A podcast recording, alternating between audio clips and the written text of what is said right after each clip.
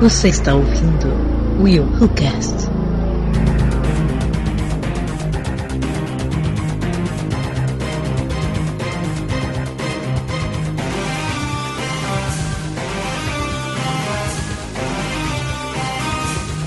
E aí galera, eu sou o William de Souza e você é aquilo que fizeram de você? que legal.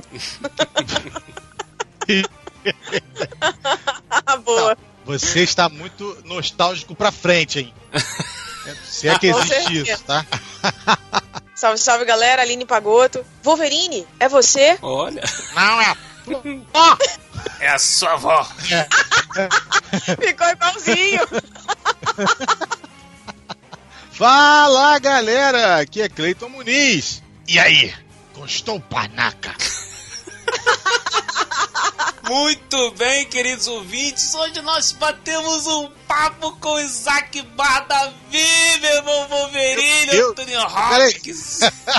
É muita Ai, emoção, cara, muita emoção. Nós batemos um super papo com o Isaac Bardavi, dublador ali de feras como Wolverine, Anthony Hopkins, o esqueleto do X-Men, entre outros, o Tigrão do Cinco... O esqueleto do X-Men? O, o esque- o esqueleto do He-Man. Poxa vida, hein? Poxa vida. Vamos lá. Ah, não vai cortar. Não, não vai cortar, não. Vai ficar isso aí. Esse aí é pro povo saber o Isso, tem nível. que ficar. Exatamente, Tem porque que saber o nível de coisa que a gente tem que aturar aqui. Olha aí, ó. É Meu Deus, hein? é Vamos ver, vamos... Pra vocês terem ideia, ouvintes, até o nosso roxo tá ficando louco. Tá com a cabeça meio virada. Vamos lá ouvir esse bate-papo, mas primeiro,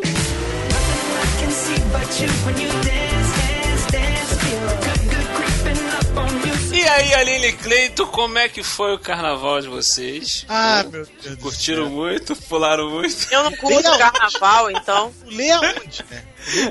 Uma bicha. Mas olha só, o que eu quero falar é o seguinte: vocês sabem o que, que teve no carnaval, além do. na semana do carnaval, além do carnaval? Não. O que, que teve? Mais precisamente no dia 24 de fevereiro, na sexta-feira, o Will Who, e aqui o podcast Will Who Cast completou um ano de existência, meus queridos ouvintes.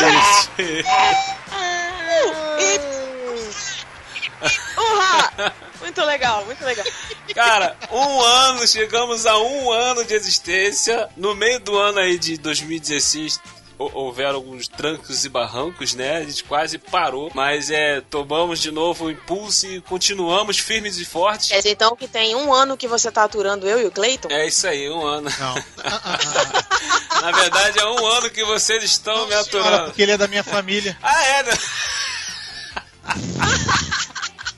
Eu aturo ele desde que ele O nasceu. Cleiton me atura desde que eu nasci, olha a diferença. É verdade. Eu não tinha pensado por esse lado. Mas então, querido, olha só que interessante. Estou aqui com o top 5 aqui. Nós fizemos o levantamento dos cinco podcasts mais escutados. Da seguinte forma, que os, os ouvintes entraram no site e que deram play, escutaram diretamente no site. E ficou assim, o top, Sim. top 5. Em quinto lugar ficou aquele sobre o Halloween. Nós gravamos um especial sobre o Halloween ali com o Bergs. Participação do Berg. Isso, em quarto lugar ficou remake versus originais. Olha aí. Aquele que nós falamos sobre. Fizemos uma batalha dos remakes e os originais. Em terceiro lugar, entre os mais escutados, que mais foram clicados no play, ou escutados diretamente no site, Esquadrão Suicida. Aê! Muito bom, Aqueles- muito bom. Uhul! Aquele sobre o Esquadrão Suicida. Em... Esse é o, qual lugar, William? É o terceiro lugar. Terceiro. Ah, ô, fala sério, tá comemorando não sei o quê. É, em segundo lugar. lugar. Mas ele tá entre um dos mais ouvidos. E você tá entendendo? Porque ninguém dava nada pelo cast, gente. Vocês não estão entendendo. Mais ou menos isso. Vamos lá. Em segundo Continua, lugar Will. ficou o de filmes parecidos, que nós fal... o parte 1, que nós falamos ali sobre filmes que possivelmente quebraram outros filmes. e em primeiro lugar, primeiríssimo lugar, aquele sobre Friends. Ah, muito bom. Nosso primeiro cast. o primeiro muito legal. episódio é do Urcast, ali nós falamos sobre essa série maravilhosa. Valeu, galera que é fã do, do, do Friends, tá curando coisas sobre o Friends. Aí apareceu, assim, um cast bem humildezinho do nada, falando sobre Friends. Eu falei, vamos escutar essa porcaria? Ah, vamos escutar essa porcaria. Vamos lá, ê. Então, primeiro lugar. Muito bom, Beleza. muito bom. Muito obrigada pela audiência. Isso aí. E o outro top 5 são os cinco episódios mais baixados. Tem as Muito pessoas bom. que entram no site e a escutam diretamente pelo site, mas também tem as pessoas que baixam no site ou baixam através de aplicativos e escutam diretamente nos seus aparelhos. E entre os mais baixados está a seguinte ordem. Em quinto lugar ficou de novo Esquadrão Suicida entre o top 5, ó. Ó, já caiu, tá vendo? Muito Já bom, caiu. muito bom. Em quarto lugar, Não, mas ele tá indo no top 5, Cleiton. Para, não começa. Não é porque você não gostou do filme que as pessoas não gostam, entendeu? Em quarto lugar ficou o episódio Coisas Irritantes. Olha aí, entre, entre os cinco mais baixados. Muito bom. Só, muito gente, bom. eu vou falar. Tem que falar uma coisa legal sobre isso, porque o Coisa Irritante foi um dos últimos que O de coisa, e, e é um dos mais acessados. o de Coisas Irritantes é um dos mais recentes. Pois é. E é muito legal também porque as pessoas elas aderiram aos nossos desabafos, né? Porque É verdade. elas acabaram aceitando e incorporando isso. Isso é muito legal. Em terceiro lugar ficou ali, ó, o, de novo, entre os, os top 3, o Filmes Parecidos, parte 1 também. Que foi muito bom, por sinal. Em segundo lugar, de remake versus originais, também entre os mais baixados. E em primeiro lugar, entre o mais baixado, o mais download, campeão disparado, mais ouvido, mais Deixa baixado. Ah, Ah, Será que é o ah, de ah. Friends? Ah, Será? ah, ah. De Ah, Friends, lógico, que é o de Friends. Ah. Ah, Nossos queridos ouvintes são fãs de Friends, rapaz. A melhor série de todos os tempos. Com certeza. Então são aí 17 episódios pra você que tá conhecendo a gente agora. Episódios maravilhosos que nós gravamos aqui. Com convidados também maravilhosos, convidados excelentes. Eu queria aqui já deixar o meu agradecimento a todos que participaram. Teve ali o Marcel Camp ali do Ultra Badernista, participou com a gente. O Bergs, Plataforma Geek. O Felipe de Deus do canal Vamos Falar de, de História, que nós gravamos um, um podcast inteiro sobre o ataque a Pearl Harbor. Ele nos ajudou ali, o cara saca muito de história. Também teve a participação do Wellington Muniz, ali, o, o irmão do Cleiton, meu primo também. é lógico. Tudo em família, tudo em família. Não, não Entendeu? brinca. O cara saca muito de música também, de trilha sonora. A gente gravou um podcast sobre trilha sonora. Teve a participação do excelente Carlos Volta ali, que é Nerdcast e também tem um canal no YouTube, o Voltorama. Nós entrevistamos também a Fernanda Gonçalves, Rodrigo Prata e o Uirá Wagner, do filme nacional Cidade dos Mortos. Também uma entrevista, um bate-papo super bacana. Batemos um papo também com a dubladora Miriam Fischer, maravilhosa, a voz ali da Angelina. Jolie. Jude Foster, Meg Ryan, a Jane do Tarzan, essa dubladora fantástica. Tivemos a participação também do Rodolfo Castrezana, do Nerd Rabugento. E que podcast? Coisas Coisas irritantes. Coisas irritantes. E uma das participações mais recentes que eu foi, foi ali o Gustavo Guimarães e o Ovésio Parentes ali do Podcrastinadores, que participou do podcast sobre o Oscar. Esses caras e essas caras que são excelentes, nos ajudaram. Olha o feminismo aí, ó, pegando. Ó. Contribuíram e muito, cara. Muito obrigado a cada um de vocês. Mas também a gente não poderia deixar de, de falar, de agradecer aqui ao Marcos Moreira ali do Sabre Nosso Podcast. Abração, irmão. Olha só, por que, que eu quero fazer um agradecimento especial ao Marcos Moreira? Porque em 2015, lá em 2015, eu estava em outro site e eu decidi que ia começar um site meu, que ia começar com um podcast também. E foi um dos caras que me ajudou desde o início, cara. Ele me orientou muito, ele me deu várias dicas, vários conselhos. E desde sempre, cara, ele até brinca, a gente até brinca que ele, ele é praticamente um coautor do Willcast. Entendeu? Porque, cara, praticamente tudo em relação a, a, a tudo, gravação, equalização, é, dicas de microfone, de é, edição, de feed, de plataformas de distribuição, cara, tudo dando todas as dicas possíveis e impossíveis para poder viabilizar a existência do WilhoCast. Então é, é nada mais que justo fazer um gra- agradecimento especial ao Marcos Moreira. Cara, Marcos, você que você tá ouvindo esse podcast, brigadão. Valeu, cara. irmão. Brigadaço. Obrigada, Tamo juntão. obrigada mesmo. Quando crescer, a gente quer ser igual você.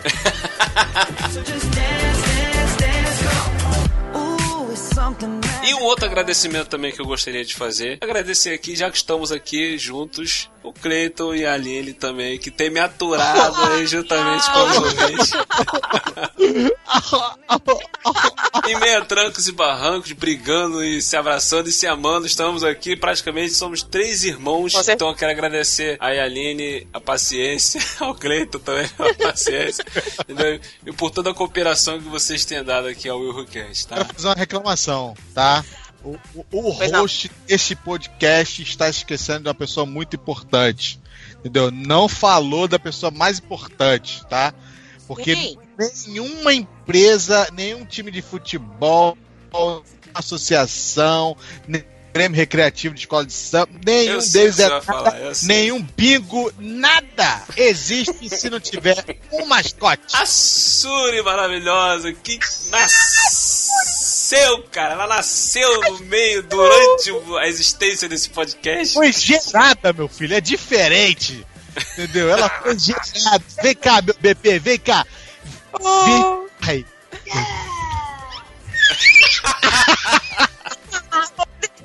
Então é isso aí, galera. Muito obrigado a vocês, ouvintes, que têm nos escutado aí ao longo desse um ano, ter nos aturado aqui. Tá? Muito obrigado a todos vocês. Vocês querem fazer um agradecimento? gente? Não, é, cara, eu quero agradecer. É, é uma coisa nova pra mim, entendeu? Eu nunca pensei que eu fosse estar participando de. que eu ia participar, no caso, de, um, de uma coisa que, me, que ia me trazer um enriquecimento cultural, pessoal, entendeu? E, e até físico, mental.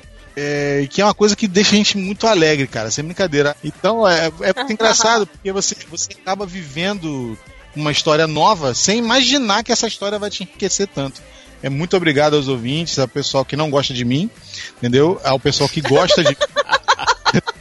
Oh, meu Deus. E, Aline, obrigado por aturar a gente aí. Valeu mesmo, William, por Obrigado ter vocês. juntado nós, tá? E tamo junto. Então, eu quando, quando conheci o William, a gente se conheceu foi numa comunidade do Facebook e eu nunca imaginei que um dia a gente ia estar aqui gravando um podcast juntos. É mesmo. E a gente chegou até a fazer parte do Pipoca de Pimenta juntos, né, William? Isso, isso. Eu só tenho a agradecer pela oportunidade, por você ter reconhecido o meu potencial. Eu sou meio faladeira mesmo às vezes, a gente briga por causa de Batman vs Superman, mas você sabe Oh. quanto eu gosto de você. Ah, o respeito que eu tenho por você, pelo fato de você ter tido a disposição e a garra de ter criado esse site, ter criado o podcast. E eu também não imaginava que eu ia formar irmãos, porque eu não vejo vocês como amigos, eu vejo vocês como meus irmãos. O irmão mais novo e o irmão mais velho, eu sou a do meio. E o que, é, o que acontece? Eu, eu, sinceramente, assim, eu desejo muito sucesso pra gente. Ah, eu só tenho a agradecer também os toques, as dicas, as, as parcerias que a gente teve até hoje, dos colegas, né, também podcasters. Ah, também as entrevistas que nós fizemos, que também agrega muito ao nosso nível cultural e também, como o Cleiton falou, pessoal. E é um prazer estar aqui com vocês, é um prazer fazer esse programa para os nossos ouvintes. E vamos trabalhar para ter muito mais novidades e muito mais coisas boas para vocês nesse ano de 2017. Então, aguardem. É isso aí, gente. Mais uma vez, muito obrigado, Aline e Cleito. Muito obrigado, você ouvinte, por continuar nos escutando, tá? E que 2017 seja ainda mais produtivo do que foi 2016.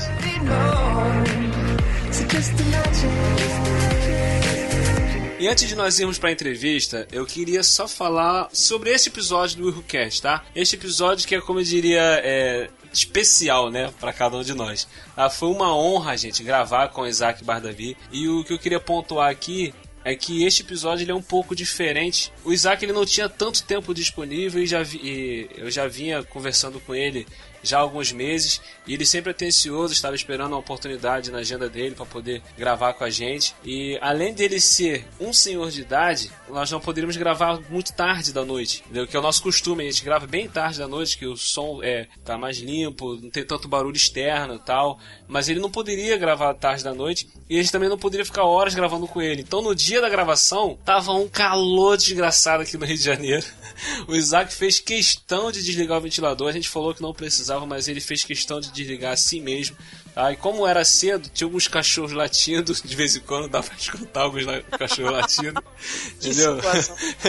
tinha um vizinho meu aqui que cismou de fazer um churrasco, uma Pagode! Pagode na Bem laje! no, no dia da gravação, cara, tive que pegar o computador e ir pra outro, procurar um outro cômodo da sala onde o som não tava chegando de até lá. tudo nesse dia. A Aline teve que Eu sair às tive que ir pro supermercado. Isso, Pô, que uma correr pro supermercado. Então, coitada. Mesmo com todos esses contratempos, foi, um- foi sensacional gravar com ele. Foi uma conversa um pouco diferente, mas mesmo assim foi algo espetacular. Então vamos lá ouvir como é que foi esse bate-papo aí com o Wolverine.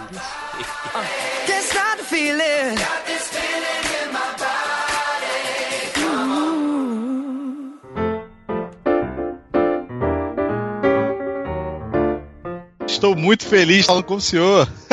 É, você me disse que está muito feliz de falar comigo. Tudo bem. Agora eu estou ouvindo bem. tá dando pra ouvir minhas pernas batendo aí, não? Não? É uma honra muito grande estar gravando com o senhor. Nós somos fãs do senhor, nós somos fãs de dublagem há muitos anos. Desde criança, nós somos apaixonados por dublagens. E ter a oportunidade de estar gravando com o senhor é algo é, é, é surreal pra gente. A gente está muito feliz mesmo. Muito obrigado, muito obrigado. Eu, eu, eu vou me apresentar assim, sucintamente. Eu me chamo Isaac Bartavito, como vocês já disseram, tenho 86 anos de idade. Comecei com a dublagem do Brasil, eu sou um dos pioneiros da dublagem do Brasil, um dos poucos que permanecem vivos. Se eu não me engano, três ou quatro estão vivos, os que começaram a dublagem no Brasil. Eu Nossa. ainda sou um deles em atividade, porque eu estou com 86 anos, mas graças a Deus eu estou cheio de vitalidade, trabalhando ainda. Acabei de dublar o último filme do Logan, do Wolverine, e, e que eu dublei durante 23 anos, Wolverine. Nossa, nossa! E, Nossa.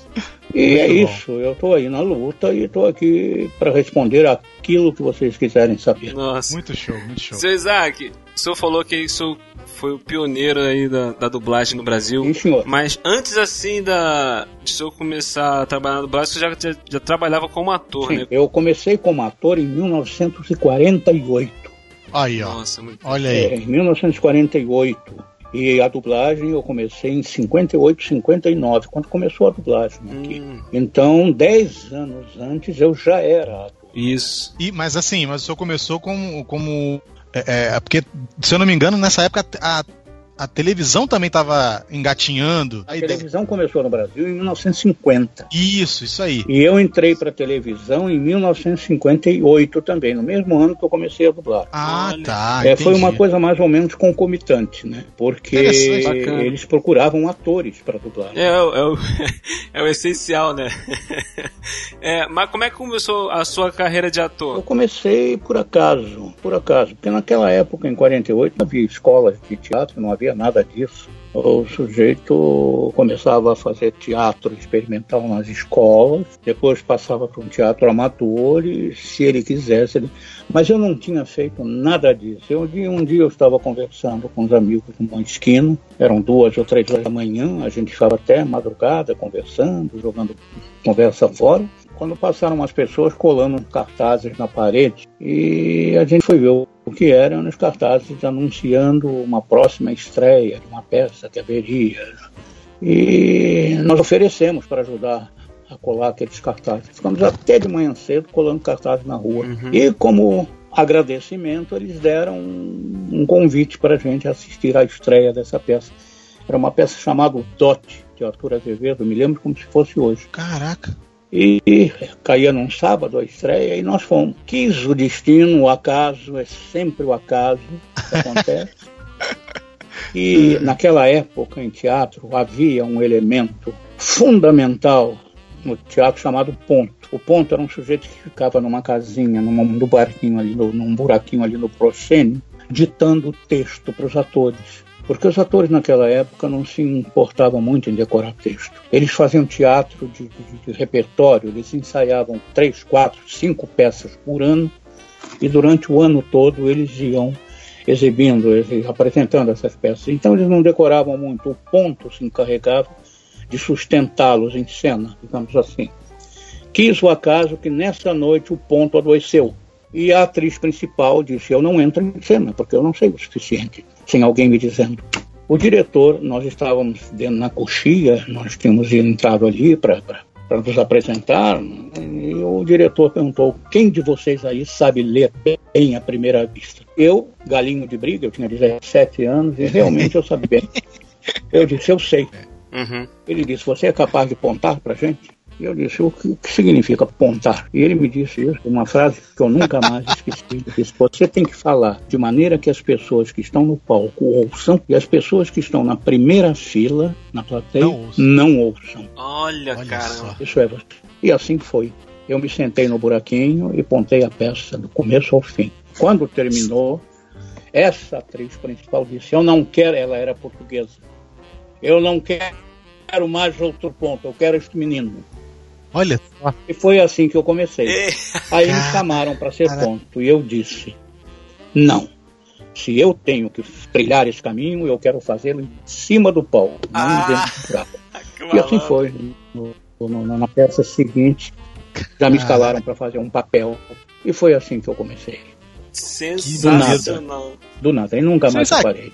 Será que é daí que vem a expressão do, do ponto de, de- da TV, que o diretor fica ali soprando Mas, mas é, da é, pessoa? é. É, né? É, deve ser essa a Hoje, é o expressão, ponto, né? hoje existe o, É o hoje ponto existe eletrônico, O ponto eletrônico. Caramba. Que que muita legal. gente, eu não vou citar nomes aqui, porque seria uma falta de ética. Mas muito ator famoso, muita atriz famosa, não decora muito texto em televisão. Eles dizem Ei. tudo através de um ponto eletrônico. Eita! É, Que é. maneiro! o senhor trabalhou também em, em telenovelas até famosas, né? Irmãos Coragem, Escravizaura, O Astro. Sim, sim. Como é que foi trabalhar nessa. Eu vi uma entrevista do senhor recentemente que o senhor falou que uma vez na rua reconheceram o senhor pela personagem que o senhor fez na Escravizaura, né? Ei, quiseram me bater. Que? Mas isso não, não- não- isso, isso não é incomum, não. Não aconteceu só comigo. É uma coisa muito curiosa, mas também pode ser perigosa às vezes, com alguns vilões. É, pois é. Com certeza. Eu era muito mal na escravizaura e eu fui ameaçado na rua algumas vezes. Felizmente nunca aconteceu nada demais. Uma vez, dentro de um mercado, eu levei uma guarda-chuvada de uma senhora. Estava chovendo. Estava chovendo e ela estava com um guarda-chuva na mão. Ela me deu uma guarda-chuvada. Uma senhora, na época da escravizaura, eu tinha 45 anos. E essa senhora, Caramba. ela aparentava 70 por aí. Eu fiquei Olha. danado da vida, mas o que, que eu podia fazer? mas essas Vai coisas são os ossos do ofício, tudo bem.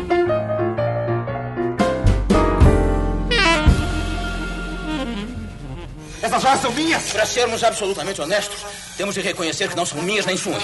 São de sua mulher! Eu preciso dessas joias para fugir! Eu também! E como eu tive a ideia primeiro, quem vai fugir daqui sou eu! Pilar Soluço!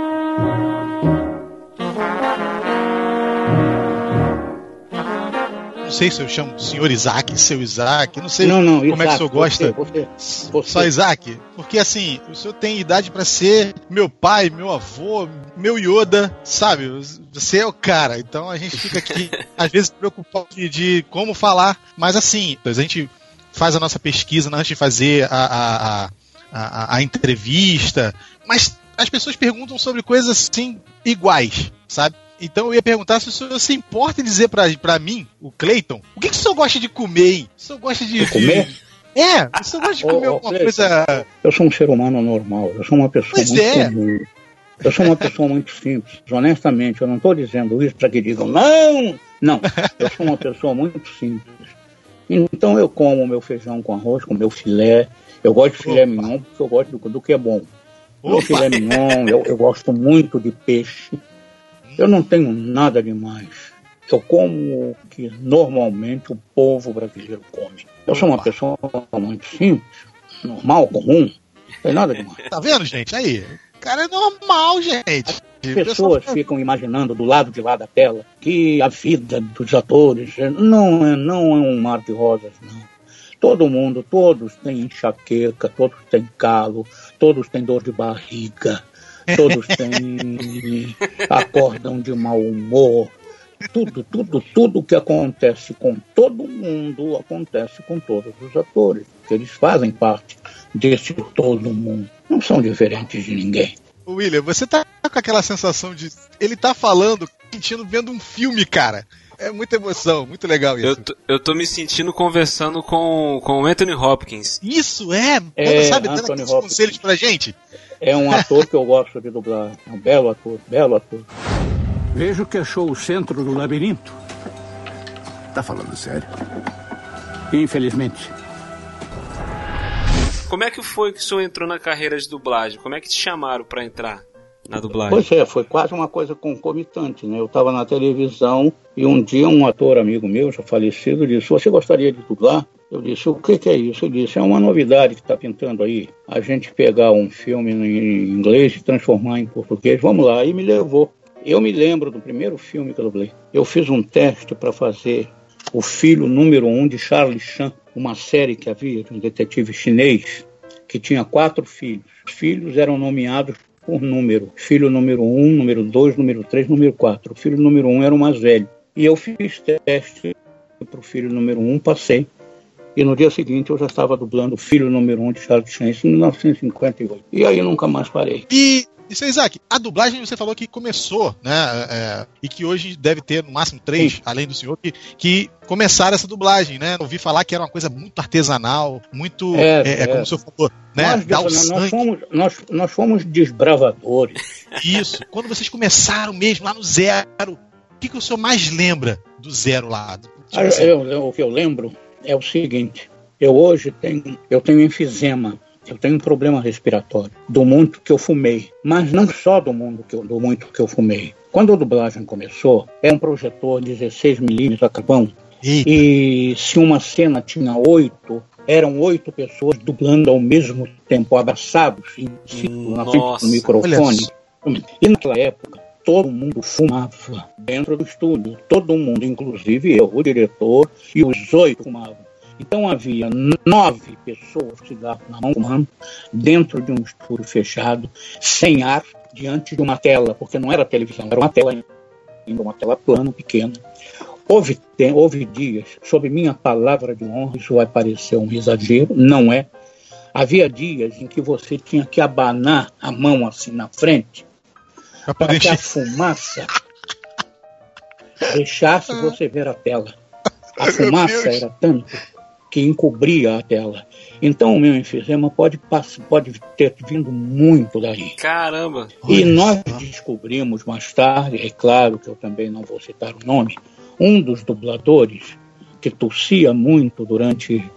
De repente nós descobrimos que ele era tuberculoso, que morreu de tuberculose.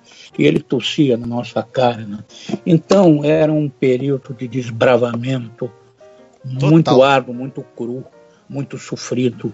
A gente fazia um filme de meia hora em uma semana. Caraca. Porque se você. Eu já disse que os oito dublavam ao mesmo tempo o mesmo loop, o mesmo pedaço do filme. Então, se o primeiro acertava, se o segundo acertava, o terceiro acertava, o quarto, chegava o oitavo, errava. Tinha que começar tudo outra vez. O primeiro, o segundo, porque não havia como aproveitar. Hoje é diferente. Com televisão e com internet, com, com um aplicativo chamado Pro Tools, é. uh, Pro Tools, É. se você errar, aproveitam aquilo que já foi feito e que e que estava certo. Você não tem que repetir tudo, entende? Então hoje a dublagem se tornou profundamente mais fácil do que era antigamente. Mas antigamente havia uma coisa que hoje não existe na dublagem. Eu posso falar um palavrão? Pode, pode. Havia, havia culhão, havia culhão, havia vontade, havia gana, havia garra. A gente fazia aquilo demais, porque a gente estava criando uma coisa nova. Hoje, a dublagem se tornou uma coisa muito fria, porque cada um dubla a sua parte isoladamente. Nós não temos mais duas ou três pessoas na bancada, cada um dubla a sua parte. Eu dublei agora o Logan no, no Wolverine. Uhum. Se você me perguntar o que é o filme, eu não sei dizer. Eu dublei a minha parte. Eu não sei dizer o filme ainda, eu não vi o filme ainda. Embora eu tenha dublado uma parte enorme do filme que ele entra, Aham. eu só dublei a parte dele. Então eu não sei, eu não sei dizer a você. E antigamente não, antigamente era isso, né? Quer dizer, a vida é assim. Você perde umas coisas, mas você ganha outras. Há sempre um equilíbrio muito inteligente na natureza e nas coisas que acontecem. como se diz no, no- popularmente, uma porta se fecha, mas outra se abre a colar. E é assim. E é assim.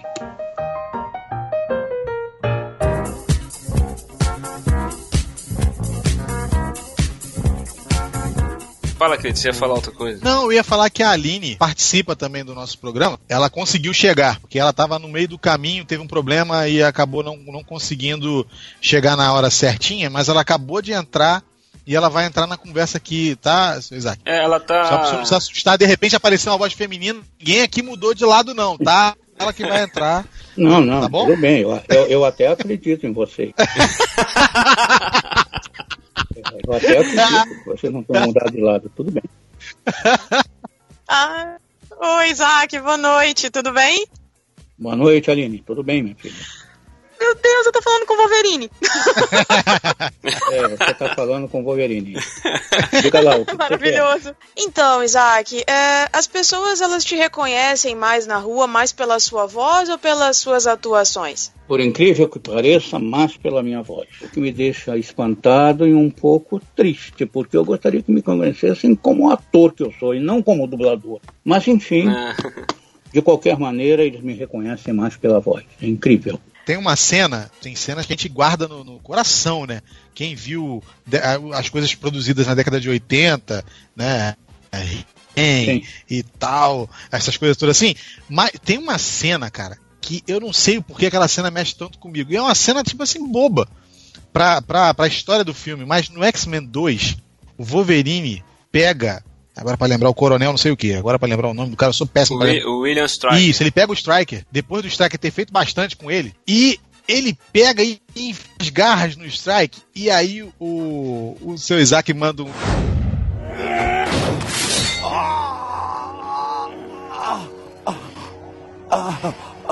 E aí, gostou, panaca? Cara, eu guardei aquilo.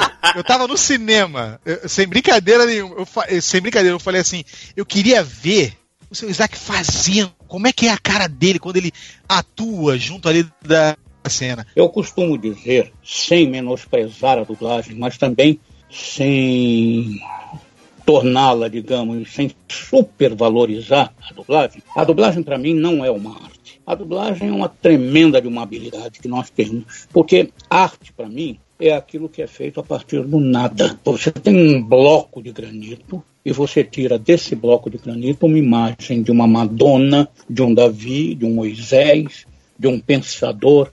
Na verdade, todas as figuras que existam na sua imaginação estão dentro daquele bloco de granito. Todas elas. Resta saber qual é a que você vai tirar de lá. Isso é arte. Habilidade, aliás, entre a habilidade e a arte, existe uma coisa de permeio chamado talento. Então, o que, que eu separo? Arte é aquilo que perdura para sempre. Você ainda fala das estatuárias gregas, você ainda fala de Michelangelo e vai falar para sempre. Talento é aquilo que perdura durante um determinado tempo. Um ator que fez alguma coisa soberba, um Charlie Chaplin. Charlie Chaplin podia pode estar, estar no, no terreno da arte, porque ele, eu acho que ele jamais será esquecido. Mas o resto, o resto, você nunca mais ouviu falar deles. E talento é aquilo que é uma coisa momentânea. Você faz aquilo daquele momento e pronto, e acaba ali. A dublagem é um decalque. Você vai em cima daquilo que já está feito. Você não cria nada. É claro que quando eu dublo o Wolverine, eu empresto àquilo que ele está fazendo um, a minha emoção também, um pouco da minha emoção, da minha compreensão do personagem. É um decalque. Eu tenho que ir em cima daquilo que ele está fazendo. Então, há certos colegas meus, eu, eu até os compreendo, que supervalorizam, isso é arte. Não é não, não é não. É uma tremenda de uma habilidade que você tem de, de, de, de, de, encaixar as palavras naquela boca e a coisa parecer perfeita. É claro que quanto melhor ator você for, melhor você é de dublar um determinado personagem. Você pode convencer mais ou menos naquilo que você está fazendo, mas que é sempre um decalque será sempre um decalque. É isso que eu penso. Eu vejo que, na verdade, o- a dublagem é um talento, né? Não é só uma habilidade. Sim, é um então, para que, né?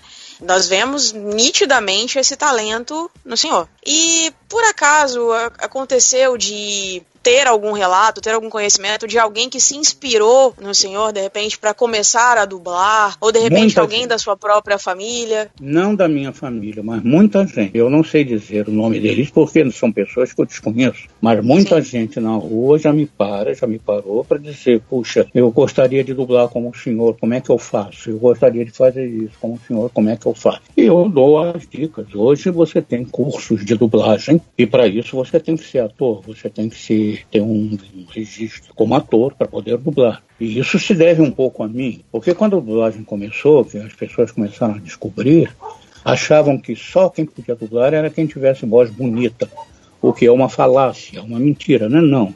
Qualquer pessoa pode dublar. Porque você vê personagens com voz de taquara rachada também, e você precisa ter essas vozes. E, e- e- então, o sujeito tinha uma voz, um chofer de caminhão tinha uma voz poderosa, uma voz. E ele queria ser dublador e entrava para dublagem. E começou a haver uma invasão de pessoas. né?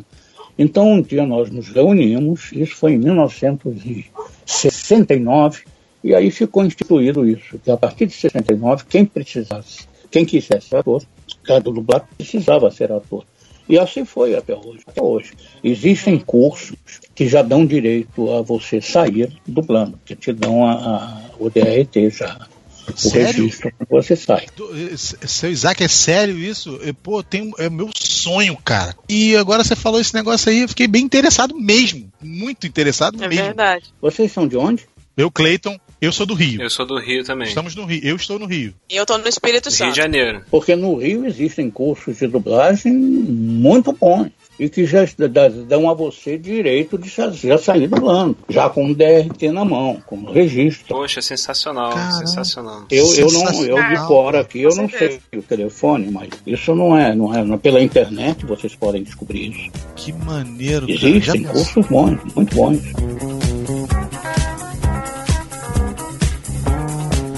Está com uma pergunta aqui que o pessoal mandou aqui pra gente. O Dalton mandou aqui: se tem algum personagem que o senhor não gosta de dublar ou, ou- ou que o senhor não gostou de fazer? Existe algum personagem que o senhor ficou meio assim do resultado final? Não, Dalton, não, não. Esse não gostar de, de- de- fazer não é bem, não é exatamente isso. Há uns personagens que você dubla com um prazer maior do que outros, isso não dúvida. Há uns personagens mais fáceis, há uns personagens que dão menos trabalho, isso tudo é real. Agora, que não goste de fazer, não existe isso.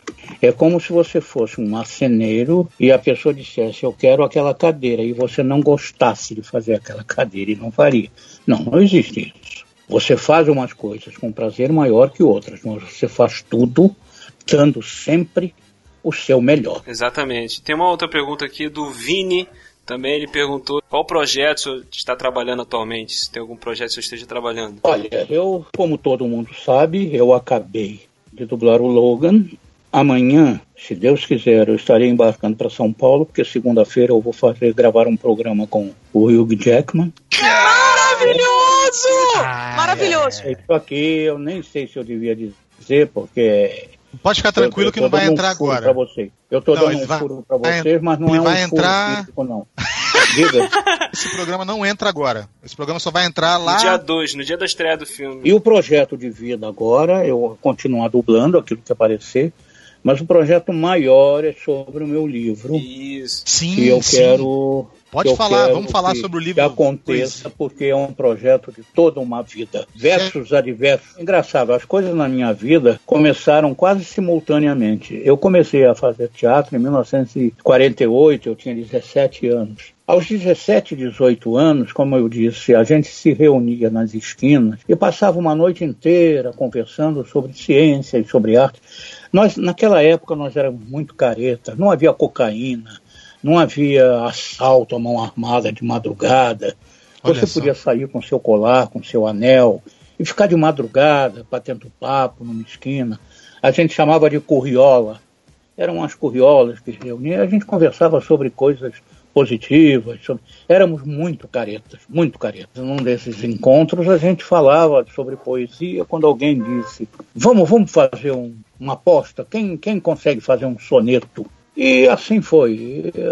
Saiu o Júlio para um lado, o Jairo para o outro, e eu para o outro lado, e cada um fez um soneto. E eu fiz um soneto também, eu me lembro. É, soneto não existe mais, mas eu me lembro que falava sobre Champollion e a Pedra de Roseta, imagina. Nossa. E, Nossa. e, Clássico. e eu gostei da experiência de fazer soneto, de procurar uma rima, de manter uma métrica correta. E aquilo, aquilo me instigou, me desafiou. E a partir daí, de vez em quando, mesmo sem aposta, eu fazia um sonetinho aqui, um sonetinho, e nunca mais parei. Olha só. Eu tenho sonetos Nossa, neste meu livro de 1949, de 1950. Caramba. Nossa, E clássico. tenho hein? sonetos de 2017, de 2016. E Olha tenho aí. material para um segundo livro já. Então, agora, se você me perguntar sobre poesia, eu direi: eu não sou um poeta. Eu sou um escrevinhador de versos, é diferente. Eu diria que eu sou mais, eu diria que eu sou mais um cronista que escreve em forma de versos, porque eu escrevo sobre tudo que me acontece na vida, eu coloco em forma de soneto, porque eu aprendi tanto a fazer soneto que eu já penso em forma de soneto. Eu, quando eu quero escrever alguma coisa, a coisa já vem em forma de soneto. É, é muito engraçado isso. Olha. Mas eu escrevo sobre tudo. Escrevo sobre Deus, escrevo sobre bunda, escrevo, eu escrevi um soneto sobre, eu escrevi um soneto sobre bunda, que é muito bom, modéstia à parte. Vocês lembram da Mulher Melancia? Sim! Quando saiu a Mulher Melancia, eu escrevi um soneto sobre a bunda dela. Muito bonito. cara. Então eu escrevo Gente. sobre tudo que de alguma forma me diz alguma coisa, me toca de alguma forma. Eu escrevo sobre tudo. Ainda hoje eu escrevo sobre tudo. Com relação à profissão dublador, tá- a gente tá vendo um pouco de inversão de valores há muito tempo já, que é muitos dubladores com pouco e poucos dubladores com muito. Tipo, atores não costumam dublar recebendo muito, quando esse muito deveria ser passado para as pessoas que já estão no- no- num caminho, numa batalha muito longa. Como é que você vê isso? Por que, que há tanto desequilíbrio Sim, entre, dentro da dublagem, uns com muito e outros com pouco? Isso existe em qualquer atividade humana. Se os detentores de poder ou do poder vão com a tua cara, ou você interessa a, ele- a eles, se você carrega dinheiro para a empresa, você está sempre lá em cima e você aproveitando até deixarem você na espinha. Depois te dão um chute no mano porque você não presta mais. Assim é na dublagem. Se um sujeito na, na dublagem se de- demonstra ter um talento muito grande ou, ou uma aceitação muito grande, ele é usado, usado, usado, usado até ninguém aguentar mais ele. Eu já tive essa época. Houve uma época na, na Herbert Richards em que eu dublava 13, 14, 15 filmes por semana. Porque todo mundo escalado para Caraca. e depois a coisa vai diminuindo, vai diminuindo, vai havendo uma invasão, vai havendo uma renovação, vai havendo outros interesses. Os diretores vão mudando, isso é muito importante na dublagem. Se um diretor não vai com a tua cara por isto ou por aquilo, ele jamais te escala. Embora você seja um excelente dublador, isso acontece também comigo. Porque tem pessoas que, por isto ou por aquilo, evitam você e não te escalam. Isso É. acontece na, na repartição pública, isso acontece na- na- em todos os lugares. Não é só na dublagem. Esse desequilíbrio existe em todos os lugares. Agora, esses que são muito solicitados, eles morrem muito mais cedo, porque eles se desgastam muito mais depressa. Muito mais depressa. Tem gente que não aguenta mais. Eu não posso citar nomes, companheiro, porque não seria digno. Não, Mas tem Nem Não precisa, é nem ético, precisa. né? porque ninguém aguenta mais ver no vídeo, não aguenta mais ver na tela, porque já gastou. As pessoas querem coisas novas, isso também é um fator. Há que haver uma renovação sempre. Há que haver. Hoje as pessoas perguntam, Isaac, você dubla muito? Eu digo, para minha idade, para o tempo que eu tenho de dublagem, eu acho que eu dublo demais. Porque eu já era para estar muito mais esquecido do que eu estou. O que me vale é que eu tenho apanhado, por acaso, não por mérito, personagens que fizeram muito sucesso, um atrás do outro. Sabe? O esqueleto do He-Man, que fez muito sucesso há 10, 15 anos. Nossa, muito Aí emendou com o Tigrão, que fez muito sucesso na criançada. Sim. E depois emendou com o Wolverine, que eu dublo há 23 anos. E estou terminando agora, porque ele está se despedindo do personagem. Então eu tenho apanhado. né? Agora eu estou dublando um, um desenho muito engraçado, que é o, o Capitão Gancho. Ah, Capitão é? Gancho. Que legal. Eu ainda estou dublando esse desenho aí. Legal, Então cara. é, eu ganho uns personagens de repente que fazem sucesso e eu vou seguindo, eu vou seguindo até o dia em que eu disser chega, não aguento mais, porque eu tô com 86 anos, né?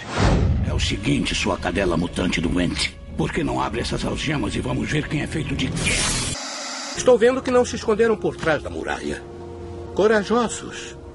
Imprudentes, mas corajosos. Capitão, acho que os homens, até eu também, estavam esperando algo um pouco mais cintilante.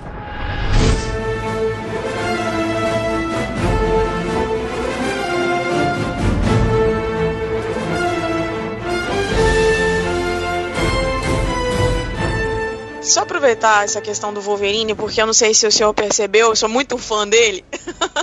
Como foi essa escolha pro personagem? Aleatória. Sério? Aleatória. Não teve que fazer um fiz. teste ou algo Nada, assim? nada, Parece- nada, nada. O diretor naquela época viu o filme para escalar e achou que eu tinha uma voz poderosa. Disse, ô Isaac, dubla esse cara aí, esse cara que tem um chifrinho aí. Assim mesmo.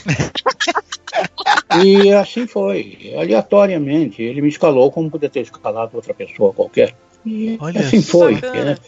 Nada é feito de caso Também pensado. não, não tinha como saber que faria sucesso, né? Gente, as coisas quando são feitas nessa vida são feitas sem que nós tenhamos a menor noção do que aquilo vai representar daqui a dois dias. Eu, quando comecei a dublar o Wolverine, eu comecei a dublar o Wolverine como dublava milhares de outros desenhos que não aconteceram. E ele aconteceu. Sartre tem uma frase genial. Ele diz: a vida é feita de escolhas e consequências. Quando você faz uma escolha, você escolhe sem pensar que aquela escolha vai gerar uma consequência no futuro.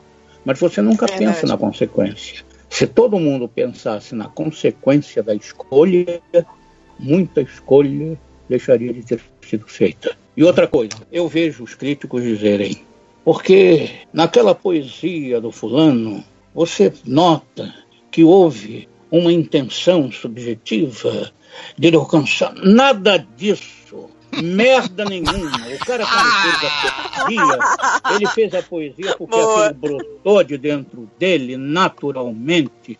Não foi de caso pensado. As pessoas, posteriormente, atribuem a uma obra uma coisa que o autor da obra se espantaria de saber que ele fez. É é que vocês me entenderam. É isso. Per-. Perfeito, foi perfeita a colocação. É, Nos anos 1960, eu dublei uma série chamada Bonanza, Sim. que fez Sim. tanto Mentira. sucesso Sim. na Gente. época quanto o Wolverine faz hoje. E hoje Exatamente. ninguém sabe mais, a não ser aqueles que têm mais de 50 anos, ninguém mais sabe o que foi Bonanza. As coisas são esquecidas. Com certeza. Aline, querida, Oi, daqui a 10 oi. anos, daqui a 10 anos, ninguém vai falar mais no Wolverine. Daqui a 10 anos. O senhor acha, senhor Isaac? Ah, Por que o senhor Escreve o acha que eu estou isso? dizendo. Escreve o que eu estou dizendo. Daqui a 10 anos, ninguém vai falar mais no Wolverine. Fala-se ainda hoje, depois de 10 anos, no esqueleto. Sim.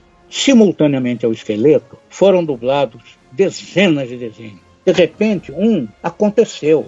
Mas de um que É. acontece, 99 caem no esquecimento. Logo, logo, logo, logo. Bom, eu não sou, não sou negativista, não sou. Eu apenas tenho uma experiência de vida muito grande, não só.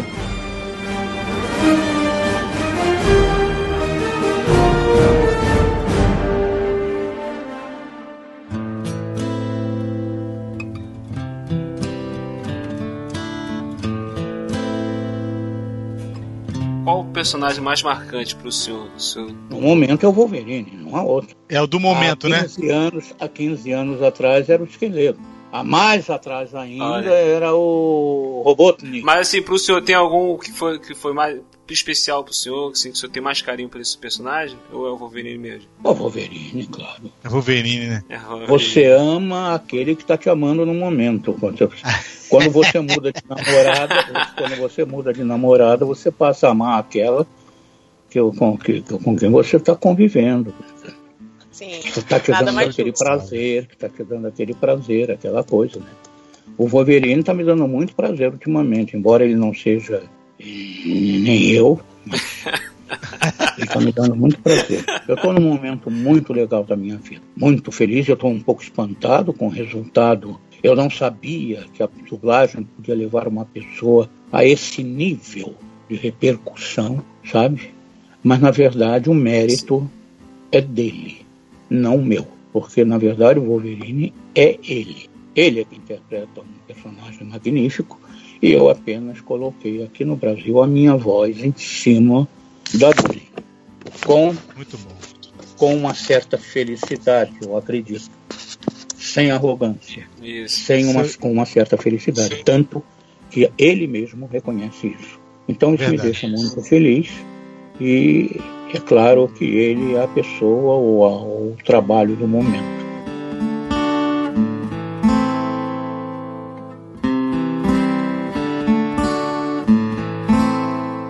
Só queria agradecer ao, ao Isaac. Se o senhor tem um trabalho de uma vida, eu posso dizer que eu entrevistei Isaac Bardavi. Muito obrigado. Muito obrigado. Muito obrigado mesmo. Obrigado. Eu também queria agradecer esse momento. Eu nunca imaginei que eu ia falar com o dublador do Wolverine. Ai, meu Deus!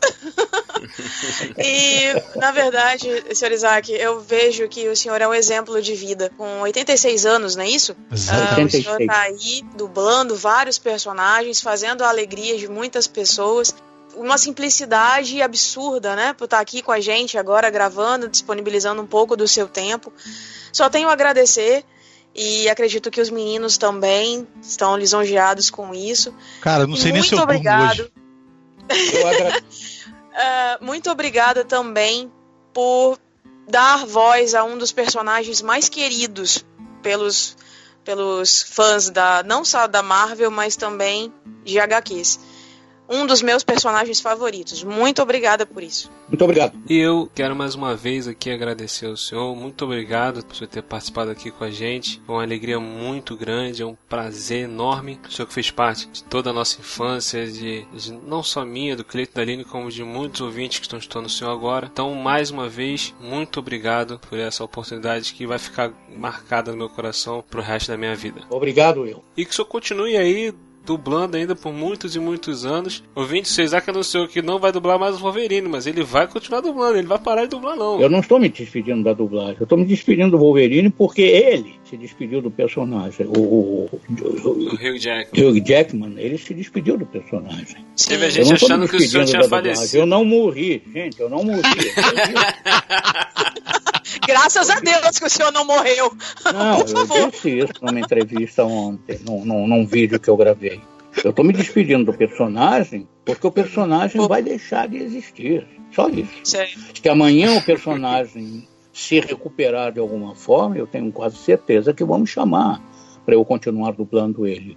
Por minha Com voz certeza. se associou muito ao, ao- ao- à figura do Wolverine. É isso que eu ia perguntar pro senhor. Quando o senhor dublava Wolverine no desenho, lá no início, lá bem há 20 e poucos anos atrás, a entonação da voz era bem diferente ao que é hoje. O senhor mudou por causa do ator ou por Sim, causa do, é- do é- é, como eu disse numa entrevista, o Wolverine envelheceu e eu envelheci com ele.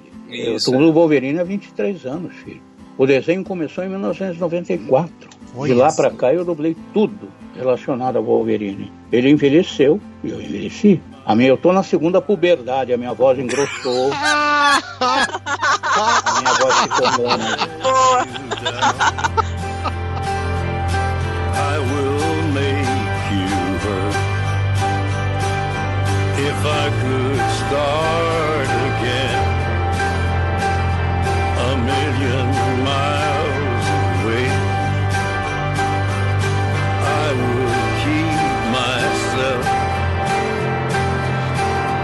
I would find.